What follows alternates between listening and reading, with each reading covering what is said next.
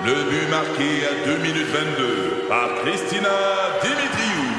Avec l'aide de Sebastiano Brunet, Lucie Beaulieu, Tarek Malki, Jenny Agostino, Edith Chen, Emmanuel Jean-Pierre. Au hockey, comme en immobilier, pour réussir, ça prend toute une équipe. Et avec vos 5000 courtiers Remax, la force du réseau roule pour vous. Remax est heureuse de s'associer à Martin McGuire et Danny Dubé pour vous présenter le tout nouveau balado Bon Match. C'est 23. L'essentiel de Paul Arcan, tout ce que vous devez savoir chaque jour en moins de 60 minutes. Bonne écoute. Je fais une courte parenthèse rapide. Beaucoup de gens m'ont écrit à propos de problèmes informatiques à la Banque Laurentienne. Et euh, donc, euh, difficulté de faire des transactions, pour ne pas dire impossibilité. Il n'y a pas trop d'explications, euh, semble-t-il. Est-ce qu'il y a une mise à jour qui a mal tourné? Mais il y a des gens qui, notamment des propriétaires d'entreprises, qui n'ont pas accès à distance à leur dossier bancaire. Donc, on va vérifier ce matin, là, mais problème à la Banque Laurentienne.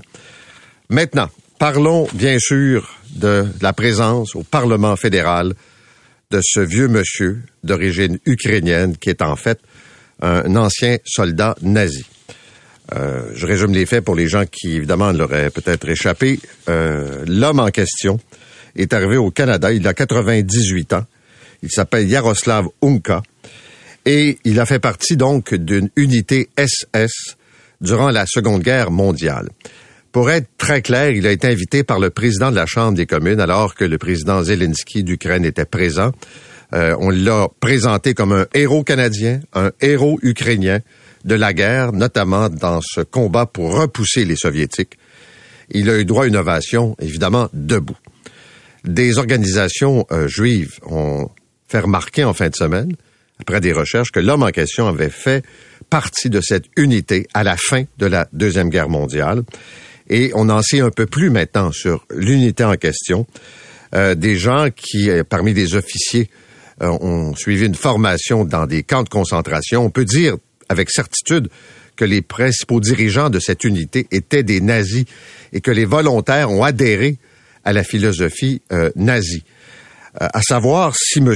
Unka a commis des crimes de guerre, ce serait euh, d'abord difficile à prouver et quand vous parlez avec des experts euh, dans ce que j'appelle l'espace-temps, ce serait assez difficile. La Shoah était presque terminée à ce moment-là. Et donc, euh, ce sont des, militaires ukrainiens qui, après avoir adhéré à ces forces nazies, se présentent comme étant des soldats qui ont combattu pour leur pays, donc des, des patriotes.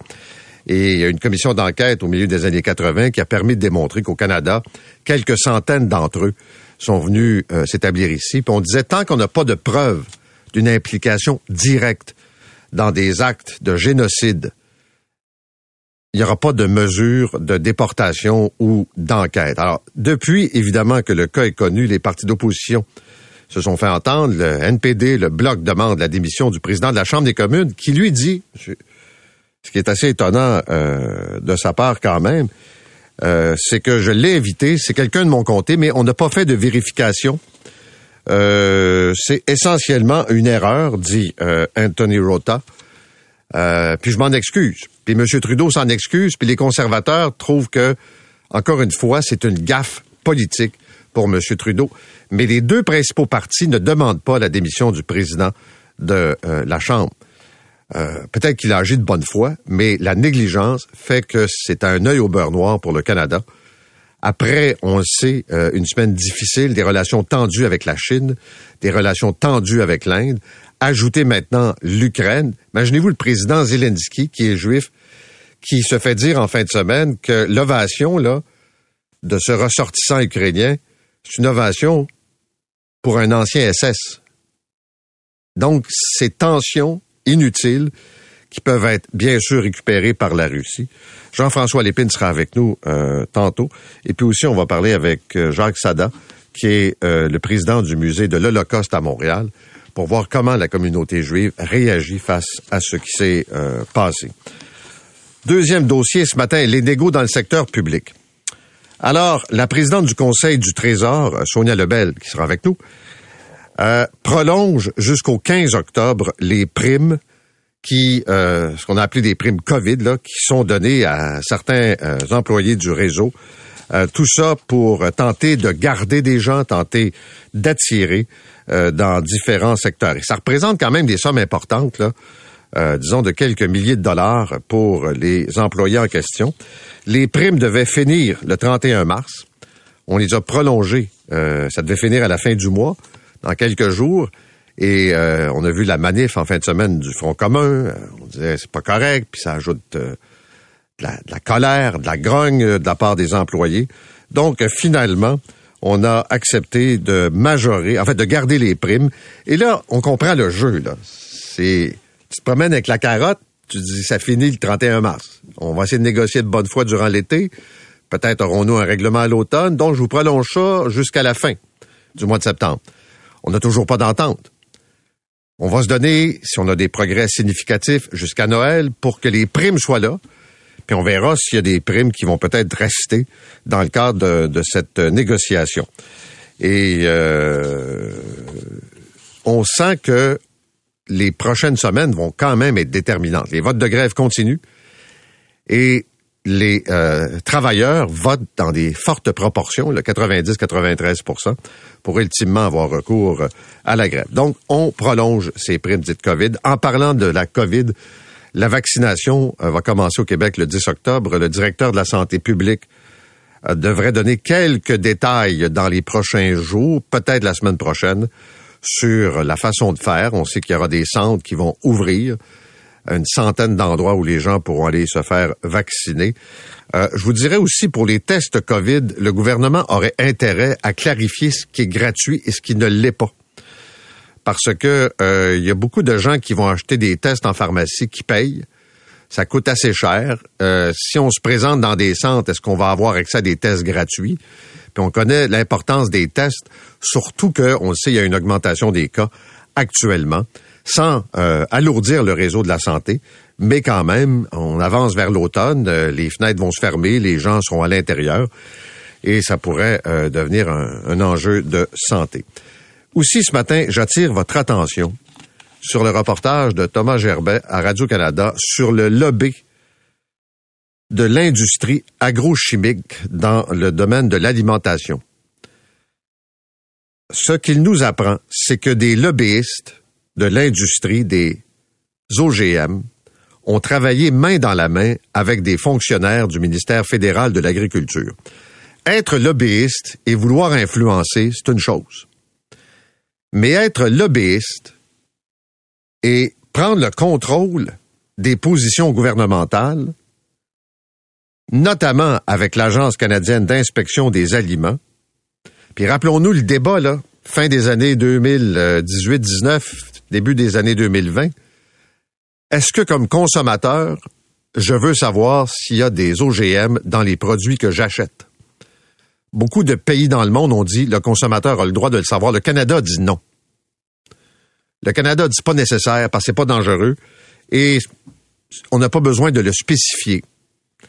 C'est le fruit directement de ce lobby, donc impliquant des fonctionnaires fédéraux et ce lobby, donc, s'appelle CropLife, qui avait créé une association qui s'appelle Tiger Team, avec des gens de l'industrie, euh, des, gros joueurs dans le pharma, Bayer, entre autres. Et tout ça pour pousser le gouvernement dans une direction.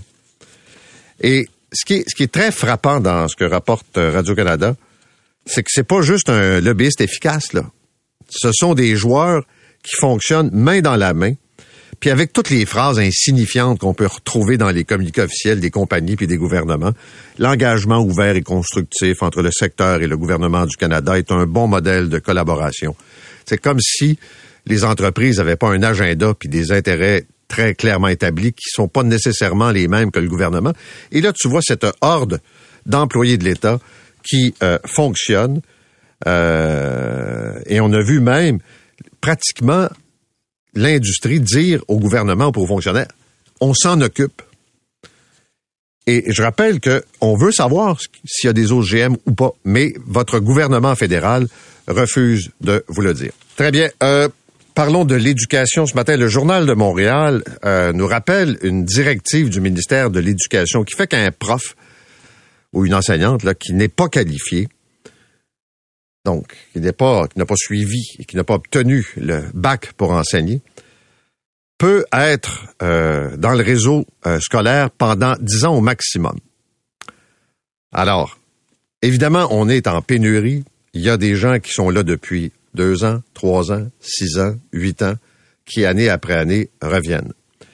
Il y a une enseignante, euh, Anne-Marie Pinoul, qui enseigne l'anglais longue seconde. Et elle a reçu un avis en disant, ça va faire dix ans que vous avez cet emploi. Euh, malheureusement, la directive du ministère est claire, c'est un maximum de 10 ans. Pourquoi est-ce qu'on a un maximum de 10 ans? C'est qu'on veut forcer des profs non qualifiés à aller se qualifier. En disant, vous avez 10 ans là pour suivre les cours nécessaires pour nous revenir comme prof officiel. Et elle, elle trouve ça épouvantable parce qu'elle dit, je vais perdre mon emploi, puis probablement qu'ils vont embaucher un autre prof qui est non qualifié. Mais en même temps, on a envie de dire, ne peut pas croire que pendant dix ans, vous n'avez pas trouvé le moyen d'aller chercher les crédits universitaires nécessaires. Il y a comme un effort peut-être à faire pour régulariser son statut. Peut-être qu'on devrait combiner l'expérience, les crédits, il y a peut-être des façons de faire, mais il me semble qu'après dix ans, puis si c'est vraiment ce que tu veux faire, enseigner, ben oui, c'est vrai que tu as eu le temps de développer une expérience, mais tu as peut-être aussi le temps, comme beaucoup l'ont fait, là, d'aller chercher, euh, disons, euh, des euh, crédits pour avoir le titre officiel. Société de l'assurance automobile, c'est encore le bordel. C'est moins pire, mais tous les jours, j'ai des exemples de prises de rendez-vous ratées, de difficultés, par exemple, dans des dossiers de moto. là, ce matin encore, le Journal de Montréal qui nous raconte des cas euh, où on a, par exemple, euh, déplacé un examen de conduite à deux heures de, la résidence de le jeune qui devait passer. Bref, vous en avez un paquet comme ça. Et aussi, on apprend euh, ce matin dans le soleil les fameuses plaques. C'est le concept qui avait été lancé deux chiffres et quatre lettres. Ça a été remplacé par une séquence de trois lettres, deux chiffres et une lettre. Là, vous allez me dire, c'est quoi cette histoire-là?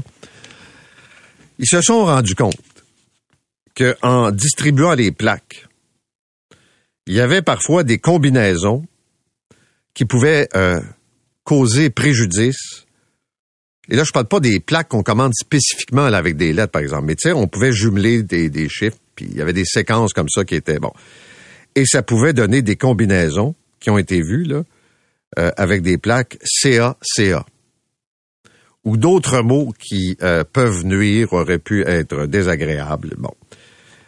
Alors là, ils ont refait tout le système.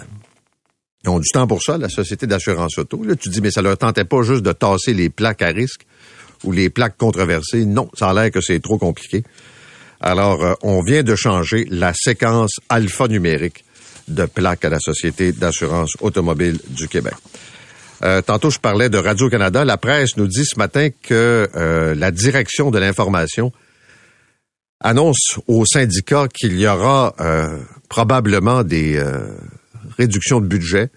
Il y a de la pression dans la machine et on ne sait pas exactement comment ça va se traduire. Perte d'emploi, des projets abandonnés, pas clair.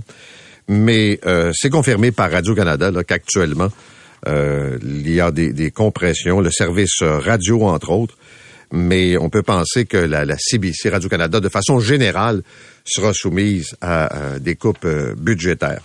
Et je dirais en plus, dans le cas de Radio-Canada, avec Justin Trudeau, il n'y a pas trop d'inquiétude. Mais si Poilièvre prend le pouvoir, on sait qu'il a l'intention de mettre la hache, peut-être pas avec euh, autant euh, d'intensité qu'il va le dire en campagne électorale, puis peut-être plus la CBC même que Radio-Canada.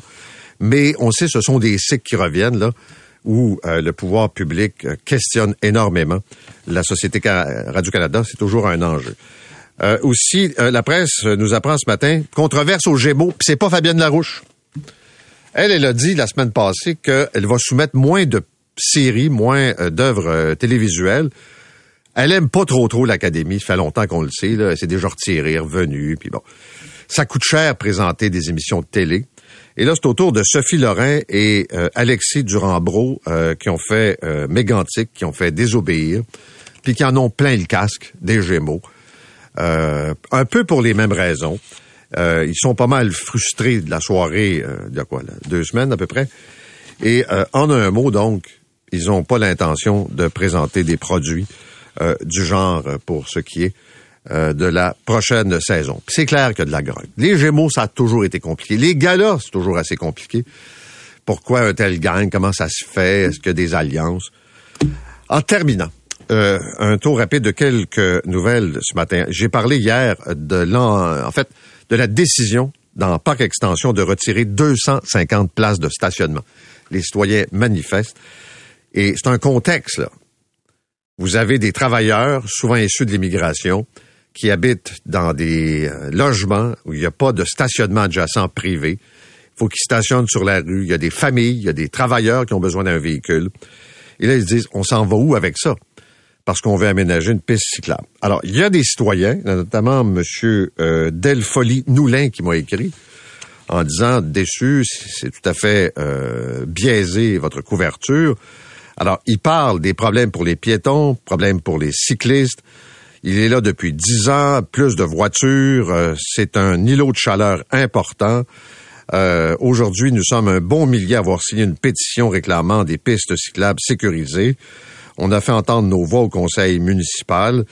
Et euh, pourquoi n'avons-nous pas la même attention des médias que les pro-parking et leurs porte-parole? D'abord, c'est la première fois que M. m'écrit. deuxièmement, je vous dirais que les partisans de l'aménagement se font entendre. Ils sont à l'hôtel de ville, ils sont au conseil d'arrondissement.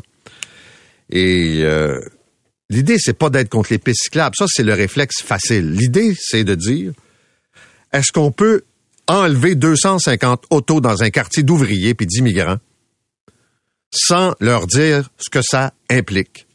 Du genre, déménager. Au moins, Luc Ferrandez a l'honnêteté de dire ça ça se fait pas sans répercussion, sans un impact direct. Et puis il y a des gens qui, je sais que c'est effrayant, là, ont besoin d'une auto.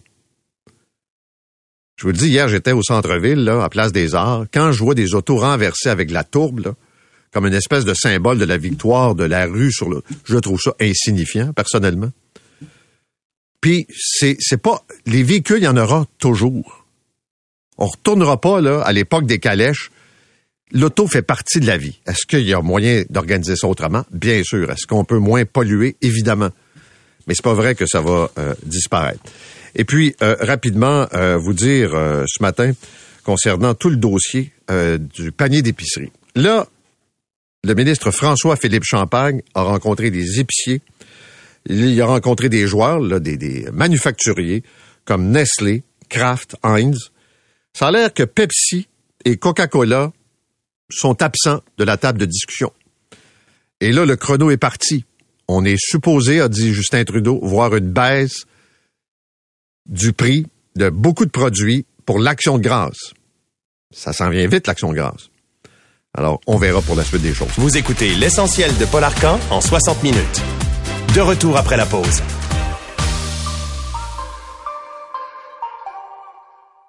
Curieux ou fan fini de hockey? Rejoignez Martin et Danny dans le balado Bon Match. Un judicieux mélange d'analyses, commentaires et anecdotes disponible dans la section balado de votre station Cogeco Média. Présenté par vos courtiers Remax. Remax, on s'occupe de vous. L'essentiel de Paul Arcan. C'est avec grand plaisir qu'on accueille ce matin l'entraîneur-chef du Canadien de Montréal, Martin Saint-Louis. Martin Saint-Louis, bonjour. Bonjour, M. Arcan. Ça fait plaisir de vous recevoir ce matin, puis je vous promets, ça va pas ressembler à un point de presse après une pratique ou après un match. Ah, mais je te remercie. Est-ce que c'est lourd, tous ces points de presse que vous avez à donner, là, puis répondre souvent aux questions pourquoi on n'a pas gagné, puis pourquoi tel joueur n'a pas performé? Ben, c'est ça, c'est demandant, mais euh, puis tu sais, avec le nombre de, de, de, personnes, de médias qui sont là, euh, c'est beaucoup de questions, mais moi, qu'est-ce qui me qui me reste euh, euh, euh, à faire ce job-là, c'est que je sais que je parle pas aux médias. Je parle au, public, à nos fans. Fait que je prends ce job-là au sérieux parce que je pense que la communication avec nos fans est très importante. Je veux qu'ils comprennent qu'est-ce qu'on essaie de faire. Je sais, c'est une, c'est une, c'est une franchise historique qui a eu beaucoup, beaucoup de succès, qui, qui essaie de, de, de, de ramener ça sur ce chemin-là. Fait que je prends ce job-là au sérieux parce que c'est important qu'ils euh, sachent que c'est qu'on fait. Pourquoi vous avez dit oui la première fois que l'opportunité s'est présentée de devenir coach du Canadien? Ben, pourquoi j'ai dit oui? Je te dirais que j'étais au, au, au stage de ma vie avec mes enfants, que j'ai été retiré sept ans, puis moi, j'étais- c'était important que je sois avec eux autres. Puis euh, je trouvais que j'avais deux, deux, mes deux plus vieux, ils s'en allaient de la maison l'année d'après. Fait que ma femme était capable de gérer mon plus jeune de 15 14 ans dans ce temps-là, euh, parce que lui aussi il joue au hockey. Euh, fait que ça, c'est- parce que si mes enfants étaient plus jeunes, j'aurais pas pu faire ça. J'aurais pas laissé Mais ma femme. c'est un, un souhait, c'est un objectif Oui, je de sais. devenir entraîneur. Oui, mais tu me demandes, ouais, toujours. Mais tu me demandes pourquoi que j'ai dit oui. C'est où ce que le stage j'ai été avec ma famille. Un, T'as rendu le bon moment. exactement. Deux, c'est c'est le Canadien. Ok, j'ai grandi ici. Euh, je sais c'est quoi ça représente. C'est mon c'est mon équipe favori. Euh, Puis toi, mais euh, tu sais, j'adore le hockey. J'adore le hockey. C'est c'est vraiment ma passion. Mais Montréal, c'est un défi. Mhm. Hors du commun, on l'a un peu décrit tantôt, là, mais c'est une pression. Et surtout avec un club, je regardais encore les prévisions de certains experts, là, est-ce qu'ils vont faire les séries, font pas les séries, le 30e et tout ça, là. Comment vous prenez ça comme entraîneur, là? C'est, euh, j'entends pas, je regarde pas, je me focus sur mon équipe, ou si, veut, veut pas, ça vient un peu vous affecter. Ouais, je te. Je peux pas dire que ça m'affecte. Euh, tu sais, dans. Moi, dans toute, toute ma vie, euh, j'ai eu bien des critiques. euh, puis moi, c'était toujours juste du bruit. C'est juste du bruit, puis je mets mes écouteurs, puis je continue à avancer. Tu sais, le monde, ils vont avoir leurs opinions, puis c'est correct. Ça fait partie de ça, mais euh, j'ai toujours mis la plus grosse pression que, que j'ai eue, c'est jamais été la pression extérieure.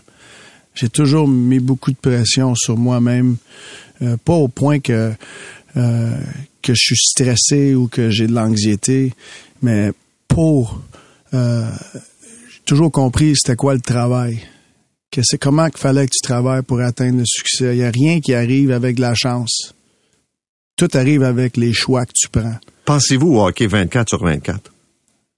Ou Ben, mettons c'est- 22. Ah, ouais, je, je dirais que mes enfants, mes enfants, ils risent de moi beaucoup parce que euh, je- compare tout au hockey.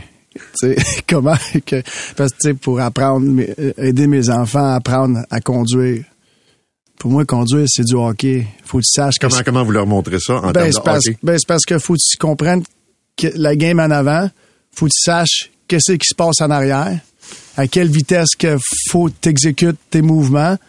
Euh, fait qu'il rit beaucoup de moi, tu sais. Comme je te dis, je- je- c'est pas loin de 24 sur, euh, sur 24. Mais vous avez une approche qu'on voit pas chez beaucoup d'entraîneurs. Moi, je suis pas un expert en hockey, là, mais j'ai pas vu ça souvent. Et cette approche que vous dévelop- développez, puis je fais entendre un exemple. Quand vous dites, là, vous avez dit, je pense que c'est l'an passé, aux joueurs, amuse-toi. C'est assez- tu sais, T'as pas le, le coach qui, qui- qui regarde les, les joueurs d'en haut, là. Amuse-toi. Juste comme ça, amuse-toi. C'est arrivé comment? Vous dites, euh, je vais créer un climat dans le vestiaire? Ouais, tu sais. La, job du coach, c'est, d'aller chercher le plus qu'il peut de ses joueurs. Puis il y a des différentes manières de ça, euh, de faire ça. Euh, mais moi, je sais que ces gars-là qui arrivent dans nationale, là, il fallait qu'ils soient passionnés du hockey. OK? Pour arriver à, à ça, parce que c'est pas facile. Fait qu'il faut vraiment avoir une passion spéciale pour te rendre là. Euh, puis j'ai vu bien des entraîneurs tuer des passions des gars. Puis un coup que tu tues la passion d'un gars, il Et arrête. tu fais ça comment? Je sais pas. C'est différent. Tu sais, c'est, c'est, euh, c'est, c'est, Vous, avez-vous été confronté à un entraîneur qui Oh. aurait pu tuer votre passion? ben oui, c'est sûr, c'est sûr. Tu sais, le- des fois, c'est, c'est pas beaucoup de temps de glace, puis pas beaucoup de communication. Fait que, fait que là, mais ok, mais tu sais, pas où ce que t'es, tu sais pas où ce que t'es, parce que, tu sais, moi, ça me dérange pas que, tu sais, mettons, tu, je, commençais sa quatrième ligne, puis je jouais pas beaucoup. Là. OK, je suis correct, mais c'est quoi? Y a-tu un plan? Qu'est-ce que je peux faire pour essayer? Peux-tu m'aider? À, à- c'est quoi je peux faire pour essayer de gagner plus? Tu sais?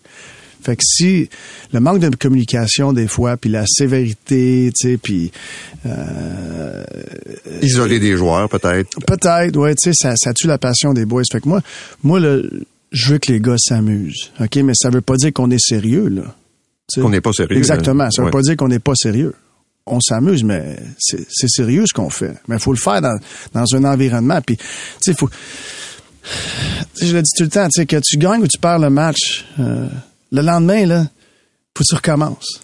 Tu sais, fait que si tu arrives à, à, à l'aréna le lendemain, puis t'es- t'as pas une, une attitude positive, parce que le, le passé, il, il t'écœure encore, mais ça va être dur à, à continuer d'avancer. Avez-vous découvert ça tout seul? Avez-vous suivi des cours de motivation, de peu- c'est un peu- coaching? Un peu, de tout. Euh, tu sais, c'est ma propre expérience. Je pense que c'est, honnêtement, euh, la manière que j'ai été élevé. Mon, mon père, ma mère, c'est du monde tellement, tellement positif. Euh, il n'y a jamais de problème. Il y a toujours des réponses. Je pense que ça a été euh, in- ingréné. in- Ça vous a été euh, transmis par vos parents? Exactement, là, tu sais, là, grad, ben, graduellement, mais constamment. Il n'y a jamais de problème. Fait que c'est pour ça, on parle le match, on est déçu, c'est correct. Écoute, on sera pas parfait, puis les réponses, c'est partout, il faut les trouver. Mais si tu as une attitude négative, là, mais ça va être dur à trouver les réponses, puis des fois, tu trouveras pas les bonnes. Vous seriez pas du genre euh, Babcock puis dire à vos joueurs amène-moi donc ton cellulaire puis partage-moi tes photos? Ben, je pense que ça serait pas mon style. Qu'est-ce que vous avez pensé de ça? Ben, c'est dur, je connais pas tous les faits. Euh, tu sais, fait que c'est, c'est, euh, c'est pas quelque chose que j'aime de parler de- d'une autre organisation. Fait que je vais, euh, je vais laisser ça comme ça. Est-ce qu'il faut être prudent avec des jeunes joueurs, des, des gars à l'époque où vous, vous étiez euh, un joueur actif, les coachs pouvaient s'en permettre. Aujourd'hui, il y a bien des choses qui ne passent plus. Ben, je pense dans la société aussi.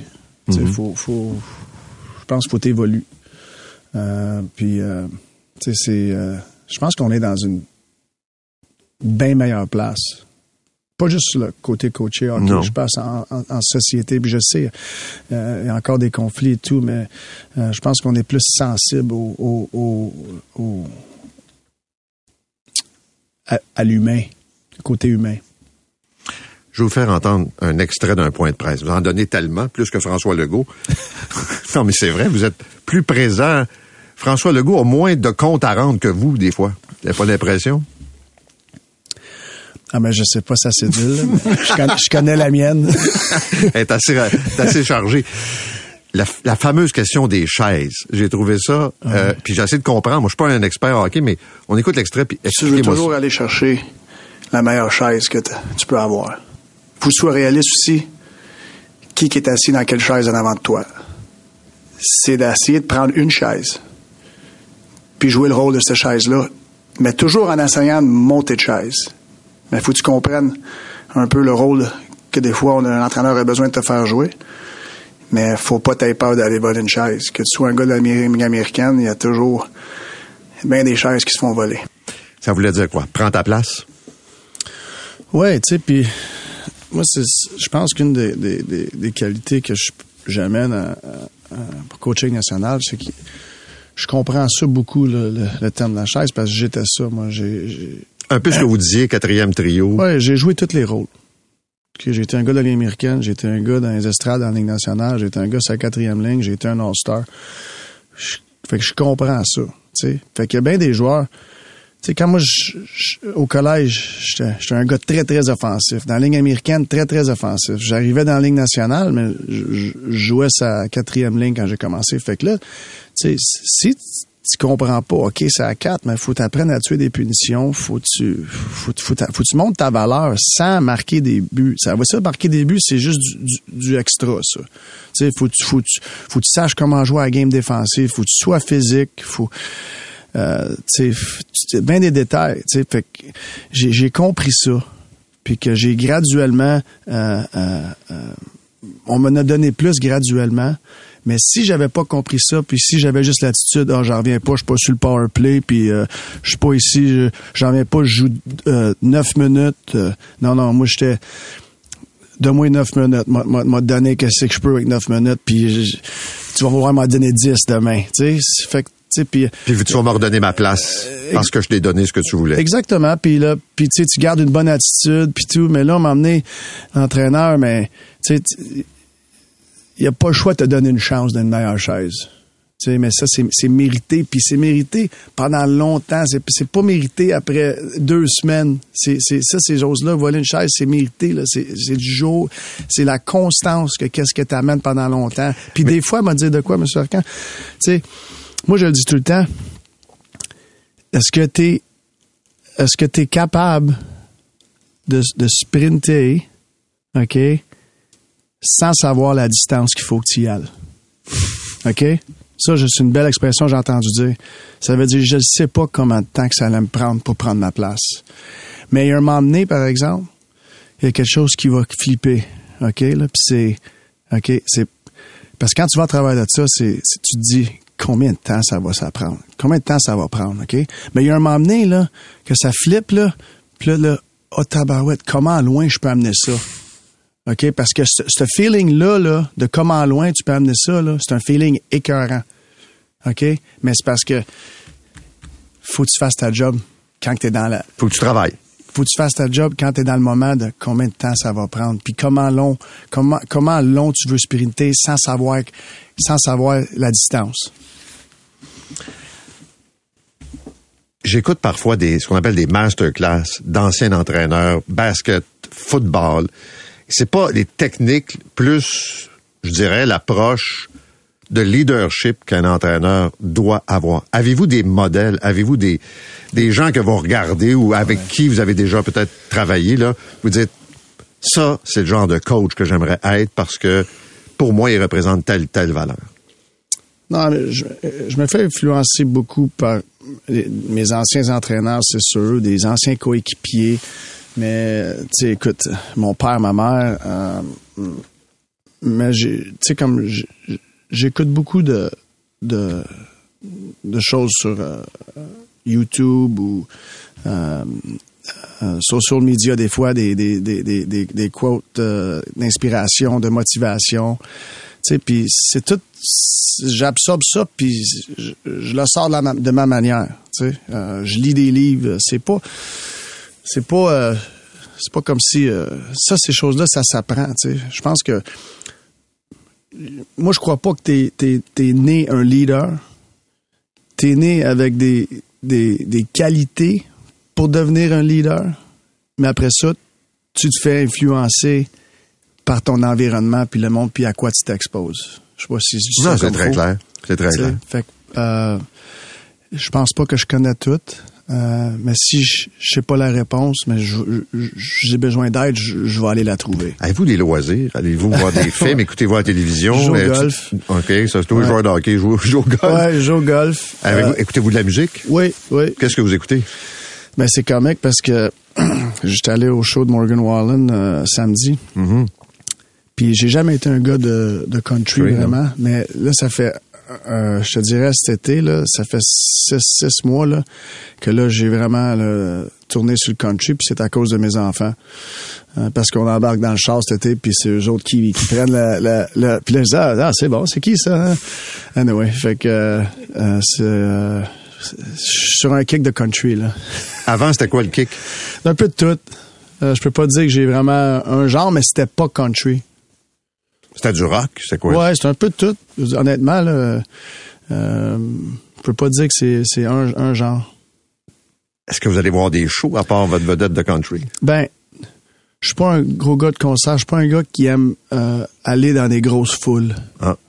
Euh, euh, mais Centre Bell, c'est pas discret? non, non, je sais, mais on, on, on est, tu sais, on, on- je suis gâté quand je vais au Centre Bell. Oui. Tu sais, je suis dans, je suis dans la suite. Je suis pas. Dans votre bulle, puis... euh, Exactement, tu sais, on est très gâtés euh, euh, avec ça, mais d'aller dans une grosse foule où ce que euh, euh, j'ai pas j'ai pas beaucoup de contrôle de mon environnement, j'ai jamais été confortable. Faites-vous à manger? Euh, je suis capable de faire à manger, ok?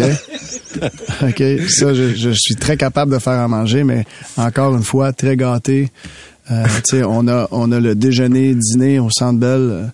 Euh, fait que la, la, la seule euh, repas que vraiment que puis ça c'est quand on est à la maison c'est le souper ok? Puis euh, moi je moi je suis euh, je suis tout seul ici à Montréal ma- mes, mes deux plus vieux sont un est à l'université un junior dans dans l'Ouest puis euh, mon plus jeune est à la maison avec ma femme. Fait que moi, je suis tout seul. Fait que quand je reviens le soir à la maison, j'aime pas ça, souper tout seul. Fait que je vais tout le temps euh, euh, souper avec euh, soit Kent ou un gars de mon On parle de Gord's. hockey. Exactement. Puis mes assistants coach qui sont ici aussi.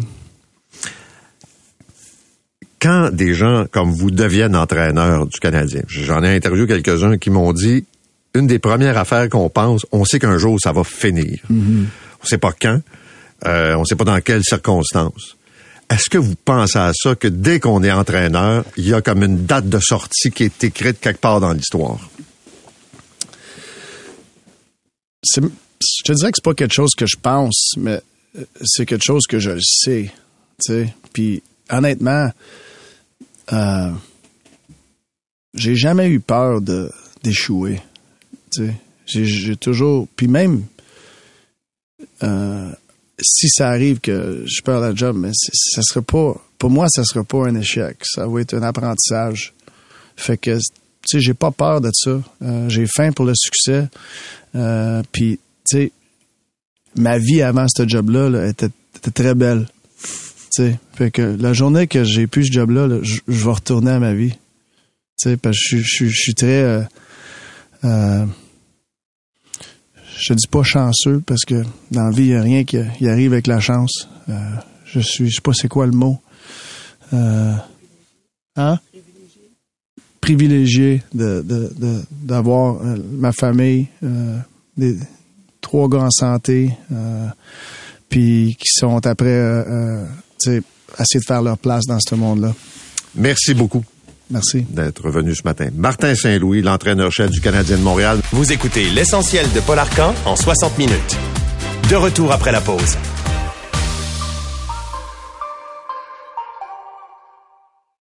Curieux ou fan fini de hockey? Rejoignez Martin et Danny dans le balado Bon Match. Un judicieux mélange d'analyses, commentaires et anecdotes disponible dans la section balado de votre station Cogeco Média. Présenté par vos courtiers Remax. Remax, on s'occupe de vous. L'essentiel de Paul Arcan. Parlons des négos dans le secteur public. La présidente du Conseil du Trésor, Sonia Lebel, a annoncé que les primes qui devaient prendre fin d'ici, euh, justement, en fait, dans les prochains jours, là, le 30 septembre, sont prolongées jusqu'au 15 octobre et pourraient l'être jusqu'à la fin de l'année. Tout ça va dépendre de l'allure des négociations. Et elle dit du même souffle aux syndicats, faites le ménage dans vos demandes. Quelles sont vos priorités? Maître Lebel, bonjour. Bonjour, excellent résumé. Merci. Ben, oui, t'as pas pire de résumé, mais j'ai bien des questions, évidemment. Euh. D'abord, euh, quand vous dites faire le ménage dans les priorités, là, Oui. à chaque table, ça veut dire là, combien de priorités pour vous qui euh, doivent faire l'objet de la négo? OK. Bon, de- naturellement, quand j'ai annoncé au, au syndicat hier que j'avais l'intention, donc je leur ai annoncé que les primes, les primes prenaient fin le 15 octobre et que si- moi, j'avais l'intention de faire le ménage de mon côté parce que je veux donner l'exemple, naturellement. Et on veut être capable, M. Arcan, de se donner une vraie chance réelle, une chance crédible d'arriver à une entente d'ici la fin de l'année qui semble être une intention partagée par les syndicats, je dois le dire ben, il faut qu'on arrive à l'essentiel. Et je vous dirais que, encore une fois, ça semble très technique, mais il y a plusieurs types de tables où on négocie. Et là, j'exclus la table où on parle des paramètres salariaux. On va en parler de ces paramètres-là.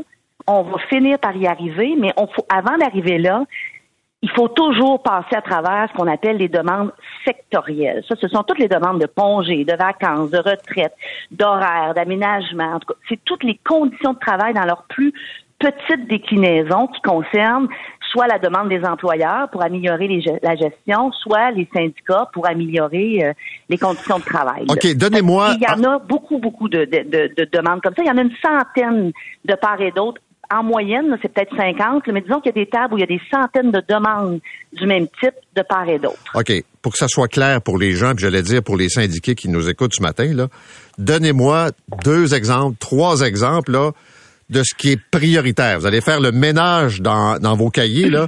Qu'est-ce qui va rester, là, que je vais comprendre que ça, là, c'est un enjeu pour le gouvernement? Bon, ce qui va demeurer toujours prioritaire et qui fait pas partie des demandes dont je vous parle, ce sont les tables où j'ai dit qu'il fallait parler de l'équipe classe, l'équipe soins et de la souplesse dans les conventions collectives.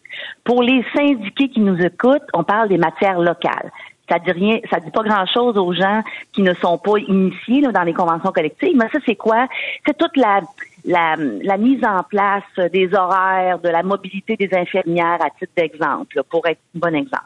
Dans les conditions sectorielles, il y a également, peut-être pour mettre sur la table un exemple qui est encore plus frappant, euh, il y a toute la question à certains niveaux de l'affectation des postes des enseignants. Il y en a une portion dans les tables prioritaires du syndicat, de, pas du syndicat du gouvernement, ce que j'ai appelé mes forums au début, qui ça bouge pas. Ça, c'est déjà au strict minimum. Et ça, il faut que les syndicats, ça faisait partie de notre discussion hier, viennent en parler avec moi, sinon ça fonctionnera pas. Mais dans l'autre, il y a euh, plein de conditions de travail. Je vais donner un exemple. Euh, est-ce qu'on peut libérer les enseignants pendant la période, les périodes de, de, voyons, des congés pédagogiques? Est-ce qu'on doit absolument exiger qu'un enseignant soit présent à l'école? On peut-tu lui donner une notion de télétravail plus élargie, naturellement en dehors de son 80 près de tâches en classe? Ça, ça fait partie des demandes, ça fait partie des sujets qui font l'objet de demandes patronales. À titre d'exemple, les comités patronaux de négociation, qui sont les fédérations d'employeurs, qui sont les commissions scolaires, vont demander une présence plus accrue à l'école et les syndicats vont demander une présence moins élevée à l'école. Bon, on va trouver une façon de s'entendre. Ça pourrait être, à titre d'exemple, une demande qui reste sur la table de part et d'autre. Mais il faut élaguer, il faut arriver à l'essentiel. OK, mais je, il faut je veux juste passer rapidement au niveau supérieur. OK, moi je veux juste comprendre là, exemple, l'enjeu de l'ancienneté pour l'octroi de poste. Est-ce que oui. je parle pas d'accumuler son ancienneté là, mais de faire voyager l'ancienneté puis que ça soit aussi pas juste un des critères pour obtenir un poste. Est-ce que ça ça fait partie de vos priorités de garder ça? Oui, ça va rester. Ça, c'est dans la, priorité forum qui va rester.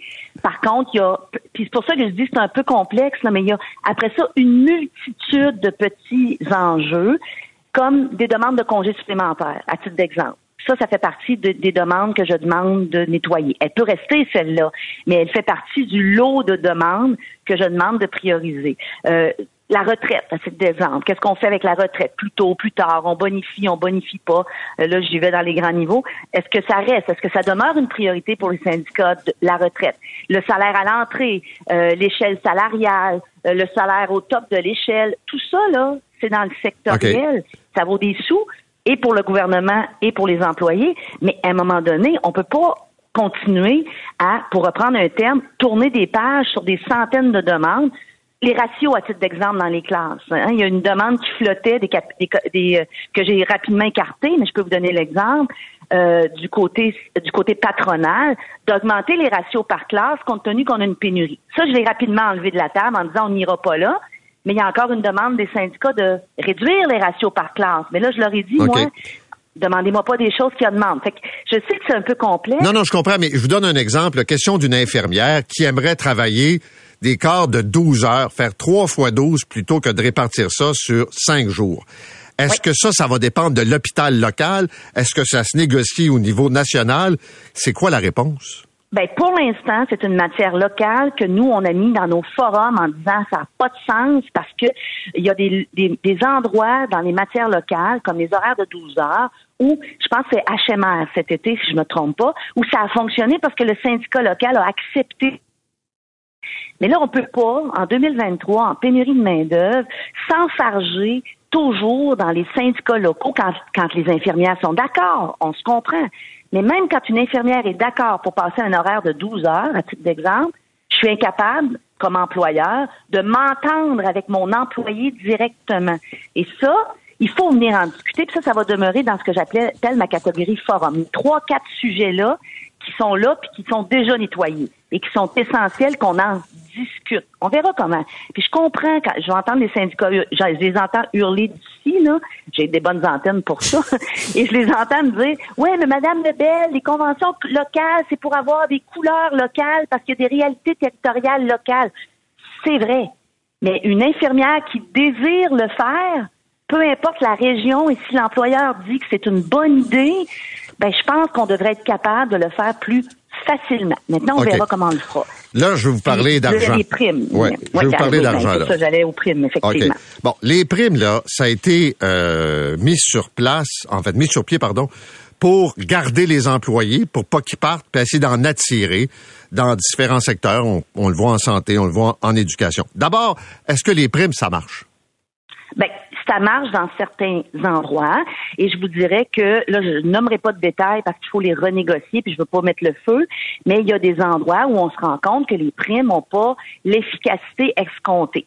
Et je vais reprendre un peu ce que euh, M. McSween a dit tantôt. Faut pas oublier qu'une convention collective, c'est des, c'est des parties prenantes à un accord concerté. Hein? Donc, de, de, de consentement mutuel, ces primes-là ont été mis en place pour une durée de trois ans en se disant justement, on va voir l'effet de ces primes-là de part et d'autre et on va les renégocier. Donc, mais- elles devaient prendre fin en mars. OK, mais je comprends, là. Je suis pas Ouais. en train de tirer la plug de, façon sur quelque chose que que je que j'ai pas le droit d'enlever. là. Mais Je vous me dites qu'il y a des primes qui atteignent l'objectif, puis d'autres non. Exact, exactement. Puis aussi dans tout, il y a deux grands types de primes, Monsieur euh, Monsieur Arcan. Il y a les primes qu'on avait par convention collective qui terminaient en mars, que j'ai déjà prolongées. Puis là, j'annonce que je les maintiens jusqu'au 15 avril, à moins que les syndicats fassent pas leur pas de géant, parce qu'à un moment donné, faut avancer. Et il y a toute la question de ce qu'on appelle les mesures COVID qui, elles, devaient s'éteindre à la fin de l'urgence sanitaire. Là-dedans, il y en a aussi qui peuvent fonctionner pour la rétention et il y en a qui ne fonctionnent pas, qui étaient une mesure de compensation pour euh, euh, l'état d'urgence et le fardeau de l'état d'urgence. OK, juste Maintenant, il comprendre. faut juste en parler. Il faut Oui. faire le ménage, c'est tout ce que je dis. je, juste comprendre une chose. Se pourrait-il, euh, par exemple, au 15 octobre, qu'un certain nombre de primes disparaissent, mais que d'autres soient maintenues, ou c'est tout un ou tout l'autre? Moi, au 15 octobre, je vais voir, ben, les syndicats sont en front commun, mais aussi, ils ont aussi un travail individuel à faire. Alors, je vais voir qui aura fait le travail et qui ne l'aura pas fait et à quelle hauteur, et on prendra la décision à ce moment-là. Donc, il y a des primes Et qui pourraient rester, puis d'autres disparaître, c'est ça que je veux dire? Ben, ben, potentiellement, je verrai le 15 octobre. Moi, j'ai dit que je me positionnerai le 15 octobre sur, à nouveau sur les primes. J'ai pas promis quoi que ce soit. J'ai dit potentiellement, compte tenu qu'on vise décembre, c'est possible que si le travail est satisfaisant. Puis, à un moment donné, là, moi, je négocie, là. Puis, il faut que les syndicats, ont, ils ont zéro bougé depuis le début de la négociation. On peut considérer que le gouvernement en fait pas assez, mais dans une négo, c'est deux parties qui discutent, là. OK, Là, mais- Je peux pas, je peux pas juste faire un monologue à temps, pla- à temps plein. Non, mais là, ça a l'air de... J'ai ma carotte ici, là. Si vous êtes pas fin, mes amis des syndicats, là, Maître Lebel va enlever la carotte. Si vous êtes gentil, la carotte, vous allez l'avoir jusqu'à la fin de l'année. Ça ressemble un peu à ça. ben, Maître Lebel aurait dû l'enlever comme convenu le 15 octobre, le, le- à la fin mars, aurait pas dû les prolonger. Quand je les ai prolongés, c'est à la demande des syndicats parce qu'on m'a dit, hey, nous, on va faire des efforts puis on veut régler pour décembre. Ces efforts-là sont pas au rendez-vous. Ben, à un moment donné, on est deux parties prenantes à cet accord et dans une négociation, les deux côtés de la table ont des responsabilités pour qu'on puisse arriver à un accord. Et là, moi, je leur ai dit, depuis, ça fait six mois que je paye. C'est 600 millions les primes, là. Faut pas oublier, c'est 600 millions de dollars qui sont pas dans le cadre financier que tout le monde véhicule, là, le 13 puis le 9 puis le 1,5 C'est pas dans ce OK. cadre financier-là. Il faut qu'on les négocie, là. Bon, là, parlons d'argent. Ce que vous offrez là, au Front commun, là, je peux pas mettre tout le monde, là, la, la, la, la police dans ça, là, mais le Front commun, Non, les gens qui ont manifesté samedi passé, là, Oui. votre offre, c'est combien d'argent par année de plus Au que moment où ont? on se parle, au moment où on se parle, c'est une valeur de 7 milliards de dollars euh, les offres gouvernementales, ok? Et euh, je vais peut-être répondre en anticiper à la question que vous avez posée avec ma- à Mme Picard hier matin. Ce que le Front commun demande, c'est au minimum 12 milliards de dollars récurrents par année pour les contribuables. Et là-dedans, je ne compte même pas la valeur des, des multiples demandes de congés, euh, de congés de maladie, de vacances, d'ajustement de retraite. Je parle de rémunération. Si je me trompe pas, le chiffre exact, c'est 12,6, là, mais pour être capable de pas me tromper, je vais vous dire OK. 12 milliards de C'est dollars un écart de, récurrents. de 5 milliards entre l'offre Oui. patronale puis la demande syndicale. Oui. Puis juste pour illustrer, là, les sommes disponibles pour le ministre des Finances à chaque année pour travailler en santé, en éducation, en, dans tous les autres secteurs, en justice et tout ça, c'est entre 2 et 3 milliards par année qu'il peut distribuer au ministère. Là, j'exclus les bases budgétaires récurrentes là, pour payer euh, pour payer les frais courants, je vais dire comme ça. Là. Ce qu'on a de disponible dans un budget gouvernemental à chaque année, c'est entre 2 et 3. Dans les bonnes années 3, habituellement, c'est 2, puis ça peut être moins que 2. Et là, les syndicats nous demandent 12 milliards par année récurrents. C'est, ça veut dire qu'il restera dans le budget de la province, je ne sais pas ce qui va rester pour le reste de nos missions de l'État. Merci d'avoir été avec nous. Ah, on espère que ça va débloquer puis qu'on va avoir une entente euh, négociée. Merci beaucoup. Je le souhaite. Merci. Au revoir. Sonia Lebel est la ministre responsable de l'administration gouvernementale, présidente du Conseil du Trésor. On avait le volet syndical hier. Je pense que les enjeux sont clairs. Là. Il y a un écart de 5 milliards. Il y a des primes qui marchent, d'autres qui marchent pas. Puis de part et d'autre, faut faire le ménage dans les demandes. Vous écoutez l'essentiel de Paul Arcan en 60 minutes. Bonne écoute. Justement, revenons sur le dossier de la présence d'un nazi, d'un ancien nazi à la Chambre des communes. On le disait, euh, une commission d'enquête dans les années 80 avait démontré au Canada la présence de 400, peut-être 500, 600, toujours difficile à dire, d'anciens militaires ukrainiens qui avaient eu un, un rôle à jouer au sein d'unités de combat des SS. Est-ce qu'ils ont commis individuellement des gestes des crimes de guerre, toujours difficile à dire et à prouver, mais en tout cas, ils ont adhéré volontairement à des branches militaires des SS. Comment s'est perçue toute cette histoire depuis vendredi à la Chambre des communes par la communauté juive à travers le Canada? Jacques euh, Saada est avec nous, c'est le président du musée de l'Holocauste de Montréal. Monsieur Saada, bonjour. Bonjour. Euh, D'abord, vos premiers commentaires, vos réactions à ce qui se passe depuis les, les 48 dernières heures. L'indignation, euh, le fait que euh, on ait commis une cascade d'erreurs pour en arriver là où nous en sommes. Euh, il est évident que nous prenons acte des excuses formulées par le euh, président de la Chambre, Tony Rota. Nous prenons acte du fait qu'il n'a donné aucun préavis de son intention ni au bureau du Premier ministre ni à la délégation ukrainienne. Mais ça ne change rien au fait que cet événement est dramatique. Est-ce que vous croyez que le président de la Chambre des communes doit quitter, doit démissionner? Écoutez, le président de la Chambre est élu par les parlementaires. Euh, à partir du moment où il est élu par les parlementaires, c'est à eux de décider euh, ce qu'il convient de faire. Moi, j'ai confiance dans leur capacité, à tous ces parlementaires, de s'élever au-dessus des mesquineries partisanes et de faire preuve de sagesse pour prendre les décisions les plus pertinentes face à cet incident très malheureux un incident qui d'ailleurs porte gravement atteinte à, l'image de, notre pays. Vous avez été euh, député euh, fédéral, vous connaissez euh, le fonctionnement, les rouages de l'administration fédérale. Comment on peut expliquer, là, on comprend que c'est probablement une erreur de bonne foi, mais quand même que personne n'ait vérifié les antécédents de celui qu'on allait présenter comme un héros? Je, ne sais pas comment ça se fait. En temps normal, on n'est pas obligé de signaler systématiquement la présence de certaines personnes. Euh, mais, je crois que dans les circonstances, il y a eu un problème important au niveau euh, du bureau du, euh, du, président de la Chambre, parce que on avait quand même la présence du président ukrainien. avec tout ce qu'il y a comme environnement de sécurité, etc., autour de ça. Je pense qu'il y a eu des lacunes majeures à cet égard-là. Mais ce qui me préoccupe encore plus, peut-être que ces lacunes-là, enfin pas plus, mais autant, c'est que je me pose des questions sur, euh, euh, sur l'ignorance.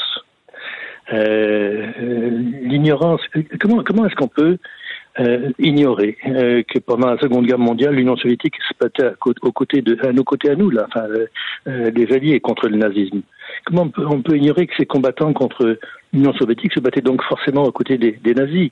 Comment est-ce qu'on peut ignorer que ces soldats ukrainiens avaient commis des atrocités contre des civils, des juifs surtout? Comment peut-on ignorer que ces, soldats avaient, prêté serment d'allégeance à Hitler? Euh, Est-ce que ça n'aurait pas dû éveiller quelque chose chez le président de la Chambre? Tous ces questionnements. Et, je me permettrai de, de rappeler que euh, la vocation de notre musée, c'est justement ça, de lutter contre l'ignorance. Parce que l'ignorance, c'est la permission à l'histoire de se reproduire. Et, euh, notre, nous sommes ouverts. Nous souhaitons que les gens viennent nous voir, les parlementaires. Écoutez, moi, à titre d'ancien parlementaire, je suis prêt à les recevoir personnellement dans la mesure du possible. Il, faut savoir ces choses-là. mais, mais M. Sada, j'allais vous dire, c'est connu, c'est documenté. Il y a eu une commission d'enquête au milieu des années 80 qui a euh, fait état de la présence au Canada d'un nombre à, fixer. Là, certains ont parlé peut-être d'un millier, peut-être plus, peut-être moins, mais en tout cas des gens qui étaient euh, qui faisaient partie des forces SS, parmi eux des Ukrainiens qui ont été accueillis au Canada à qui on a accordé donc un statut en disant si on n'a pas la preuve qu'ils ont commis directement des crimes de guerre, on va les laisser vivre au Canada. C'est pas un mystère là, que le Canada a accueilli des gens qui ont été euh, des miliciens SS qui ont frayé avec euh, Hitler durant la deuxième guerre. Oui. Écoutez, vous avez raison de souligner la, question. Elle, perdure, elle dure et elle perdure.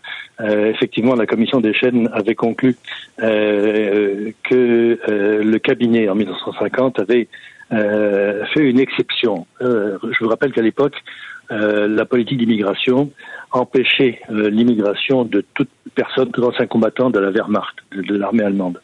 il y a eu une exception qui a été faite pour les Ukrainiens. Et on a allégué que leur engagement euh, visait beaucoup plus à lutter contre l'occupation et la tyrannie soviétique plutôt que d'adhérer à plutôt que de, une manifestation d'adhésion à l'idéologie nazie.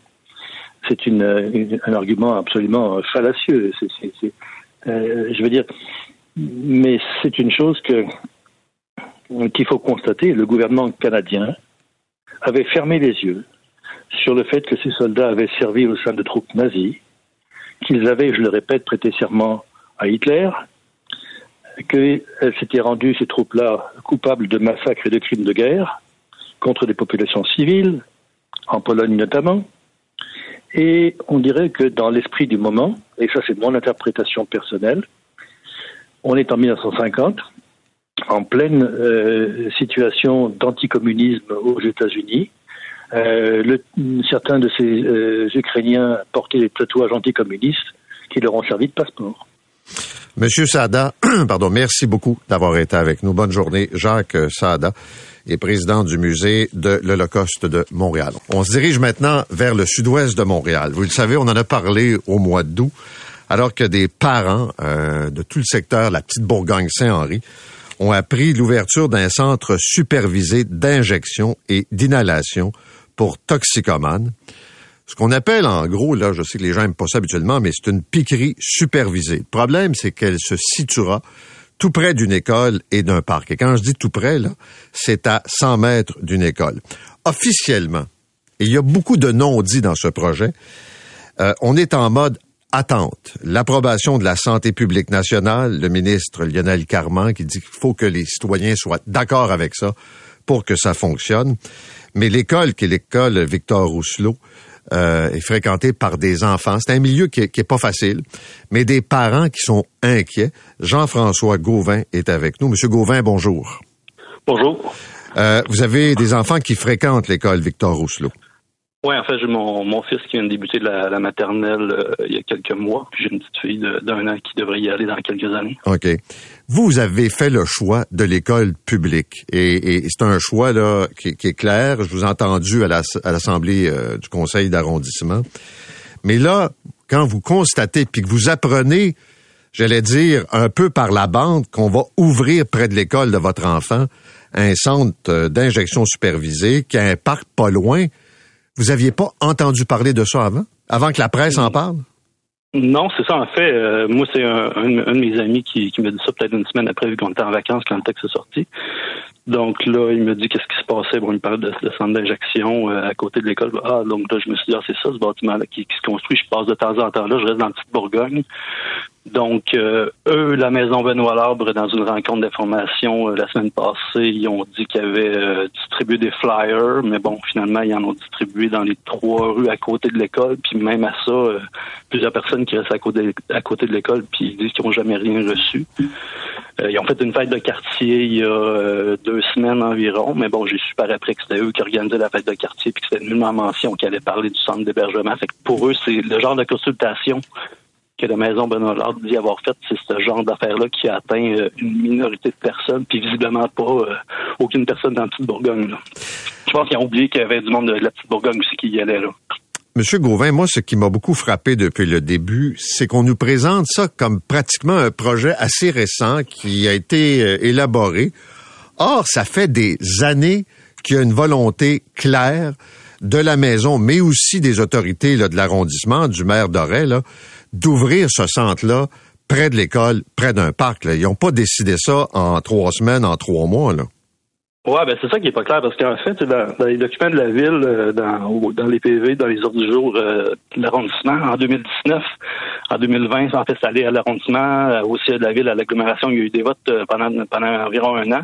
On parle toujours des de bâtiments, des fins d'hébergement pour personnes ayant besoin d'aide. Sauf que bon, quand je suis au conseil d'arrondissement, Benoît Doré a dit qu'il était au courant aux environs de 2018 qu'il allait avoir un volet de drogue euh, puis qu'il pouvait pas en parler parce qu'il manquait des autorisations, alors qu'il manque encore l'autorisation du Québec, encore l'autorisation de Santé Canada. Donc, pourquoi on peut, on peut en parler maintenant, mais avant, c'était pas correct.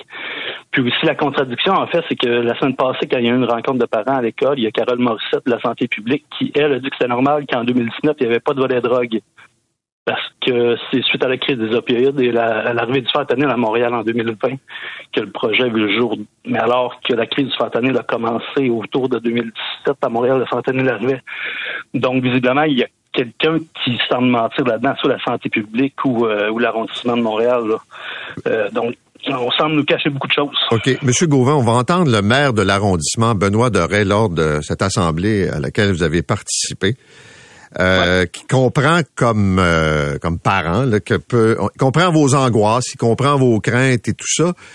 Puis vous allez voir euh, quelle est la base de l'argumentaire. Et si j'entendais autant d'élus, autant de fonctionnaires, autant de gens du milieu communautaire, autant de gens qui ont préparé la venue, je me dirais, OK, il manque de l'information, je veux l'avoir, cette information-là. Êtes-vous rassuré de voir autant d'élus, de fonctionnaires, de groupes communautaires être d'accord avec le projet? Puis êtes-vous en train de vous dire, ça doit être une bonne idée, mais il manque des éléments?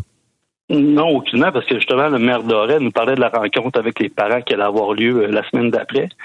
Puis à la rencontre avec les parents, euh, André Desilets, je pense son nom, de la maison Benoît Larbe, a commencé en nous expliquant euh, en quelques secondes, puis nous demander euh, si on avait des questions, alors que nous, on s'attendait à ce qu'on ait une présentation du projet avec les différents éléments que les autorités allaient nous parler, mais il n'y a eu aucune présentation. C'est tout de suite, OK, avez-vous des questions? Donc là, il y a une autre mère qui a, qui a dit à Mme Desilets, ben, expliquez un petit peu votre projet. Je pense que c'est ça que c'est pour ça que vous êtes venu ici euh, nous expliquer, mais puis après ça, bon, on a posé beaucoup de questions, puis euh, c'est jamais trop, trop clair. Bon, évidemment, il y a toujours des belles paroles pour nous rassurer, mais euh, étant donné qu'on nous ment depuis le début sur le sujet, moi, je suis pas porté à croire. OK. Monsieur Gauvin, on va expliquer. ouais. on va expliquer clairement aux auditeurs. Ce dont on parle, c'est d'un centre où des gens, des toxicomanes vont se rendre pour euh, s'injecter de la drogue euh, ou inhaler de la drogue, là, sous supervision. Ça veut dire qu'il y a un va-et-vient dans le quartier. Le centre est situé à côté de l'école que votre fils euh, va fréquenter ou fréquente actuellement et qu'il y a un parc euh, autour de ça. Puis c'est une école là sans euh, porter de jugement là, une école défavorisée. Je pense qu'on peut le dire comme ça. Beaucoup d'enfants en tout cas qui ont des qui viennent d'un milieu pauvre fréquentent cette école là. Oui, c'est ça. Il y a beaucoup de beaucoup d'immigrants. Il y a un gros volet francisation aussi. Donc, fait en sorte que je pense que la langue principale à la maison, c'est le bengali, puis le français arrive peut-être 4 5 peut-être environ. Fait qu'il y a une très grande mixité. Il y a beaucoup de personnes qui sont pas au courant de ce qui se passe présentement. C'est comme à la rencontre de parents, c'était beaucoup des francophones, des, anglophones, euh, quelques personnes qui parlaient d'autres langues, mais ils sont pas tant au courant. Donc, nous, je pense que c'est important qu'on porte le, projet de défendre euh, de, défendre notre école, puis le parc est visiblement juste à côté de, du centre euh, d'hébergement et de, nation éjection. Est-ce que j'ai compris aussi que l'arrondissement, toujours dans une volonté de vous rassurer, euh, vous dit que le SPVM est toujours au courant, qu'on va essayer de faire quoi, de, de un certain profilage pour voir quelles sont des organisations criminelles qui pourraient tourner autour de la maison en question? Euh, ça, ils nous ont pas vraiment parlé de ça, mais bon, ils disaient qu'il y allait avoir des mesures de sécurité accrues, donc disons, ils il avoue eux-mêmes qu'il y a des risques pour les enfants. Je pense qu'il ne pourrait pas avoir un projet de même à côté d'une école privée, par exemple. Pourquoi c'est une école publique défavorisée? Donc, euh, tel projet finalement ne devrait pas primer sur la sécurité de nos enfants. Peu importe le projet en tant que tel, c'est un projet qui, qui, qui est intéressant. Il en faut des projets de même, mais C'est le, parc est juste à côté du, centre. Là. M. Gauvin, c'est exactement ça. Il y a personne qui est contre le principe qu'il y a des endroits supervisés, puis on comprend l'enjeu de santé publique. Mais ils n'auraient pas installé ça à côté du collège Jean de Brébeuf, je vous jure, euh, parce qu'il y aurait eu un tollé. Puis c'est pas parce que c'est une école fréquentée par des immigrants puis une clientèle un peu plus défavorisée que c'est acceptable pour autant il y a sans doute moyen d'installer ça ailleurs, ce qui malheureusement semble pas être le cas. C'est ce qu'on demande. Nous, on demande une relocalisation du centre euh, ailleurs. Puis bon, le centre d'hébergement pourrait servir à du logement social ou je sais pas d'autres cas d'autres. Puis euh, ça créerait vraiment un dangereux précédent d'avoir un centre euh, directement à côté de l'école primaire. Puis si je suis un parent dans une autre école ou un CPE, je serais inquiet. Allez-vous, allez-vous, allez-vous changer votre enfant d'école si le projet se concrétise? Euh, il y a, je sais pas, honnêtement, il y a beaucoup de parents qui se posent des, des, questions. Euh, c'est le risque aussi que l'école soit encore euh, moins privilégiée dans le futur et qu'il y ait moins de mixité. Ouais. Euh, que ceux qui ont de l'argent envoient leurs enfants à l'école l'école privée ou déménagent simplement aussi. Là. Monsieur Gauvin, merci beaucoup et tenez-nous au courant. Merci, c'est gentil. Merci beaucoup. Jean-François Gauvin est un parent, donc on parle de la petite Bourgogne, le sud-ouest de Montréal. Ça, c'est typiquement un projet Montréal, par exemple. Vous remarquerez, là, des fausses consultations, de la rétention d'informations auprès de gens qui pourraient être en désaccord avec leurs idées. Ce qui fait que on te regarde en disant, mais c'est parce que tu n'as pas toute l'information, mon ami, tu n'as pas compris que si tu savais tout ce qu'on sait, tu serais de notre avis. Et ça, c'est vrai, là, pour un paquet de projets qui mettent de l'avant et qui cachent des pseudo-consultations, des faux sondages qui peuvent être remplis par n'importe qui. Ils vont devant l'Office des consultations, prenez le chemin Camillien Aude, où l'Office dit, il y a moyen d'aménager ça pour qu'il y ait une place pour l'auto, puis ça. Non. Non. On a consulté, mais finalement, on fait pas notre affaire.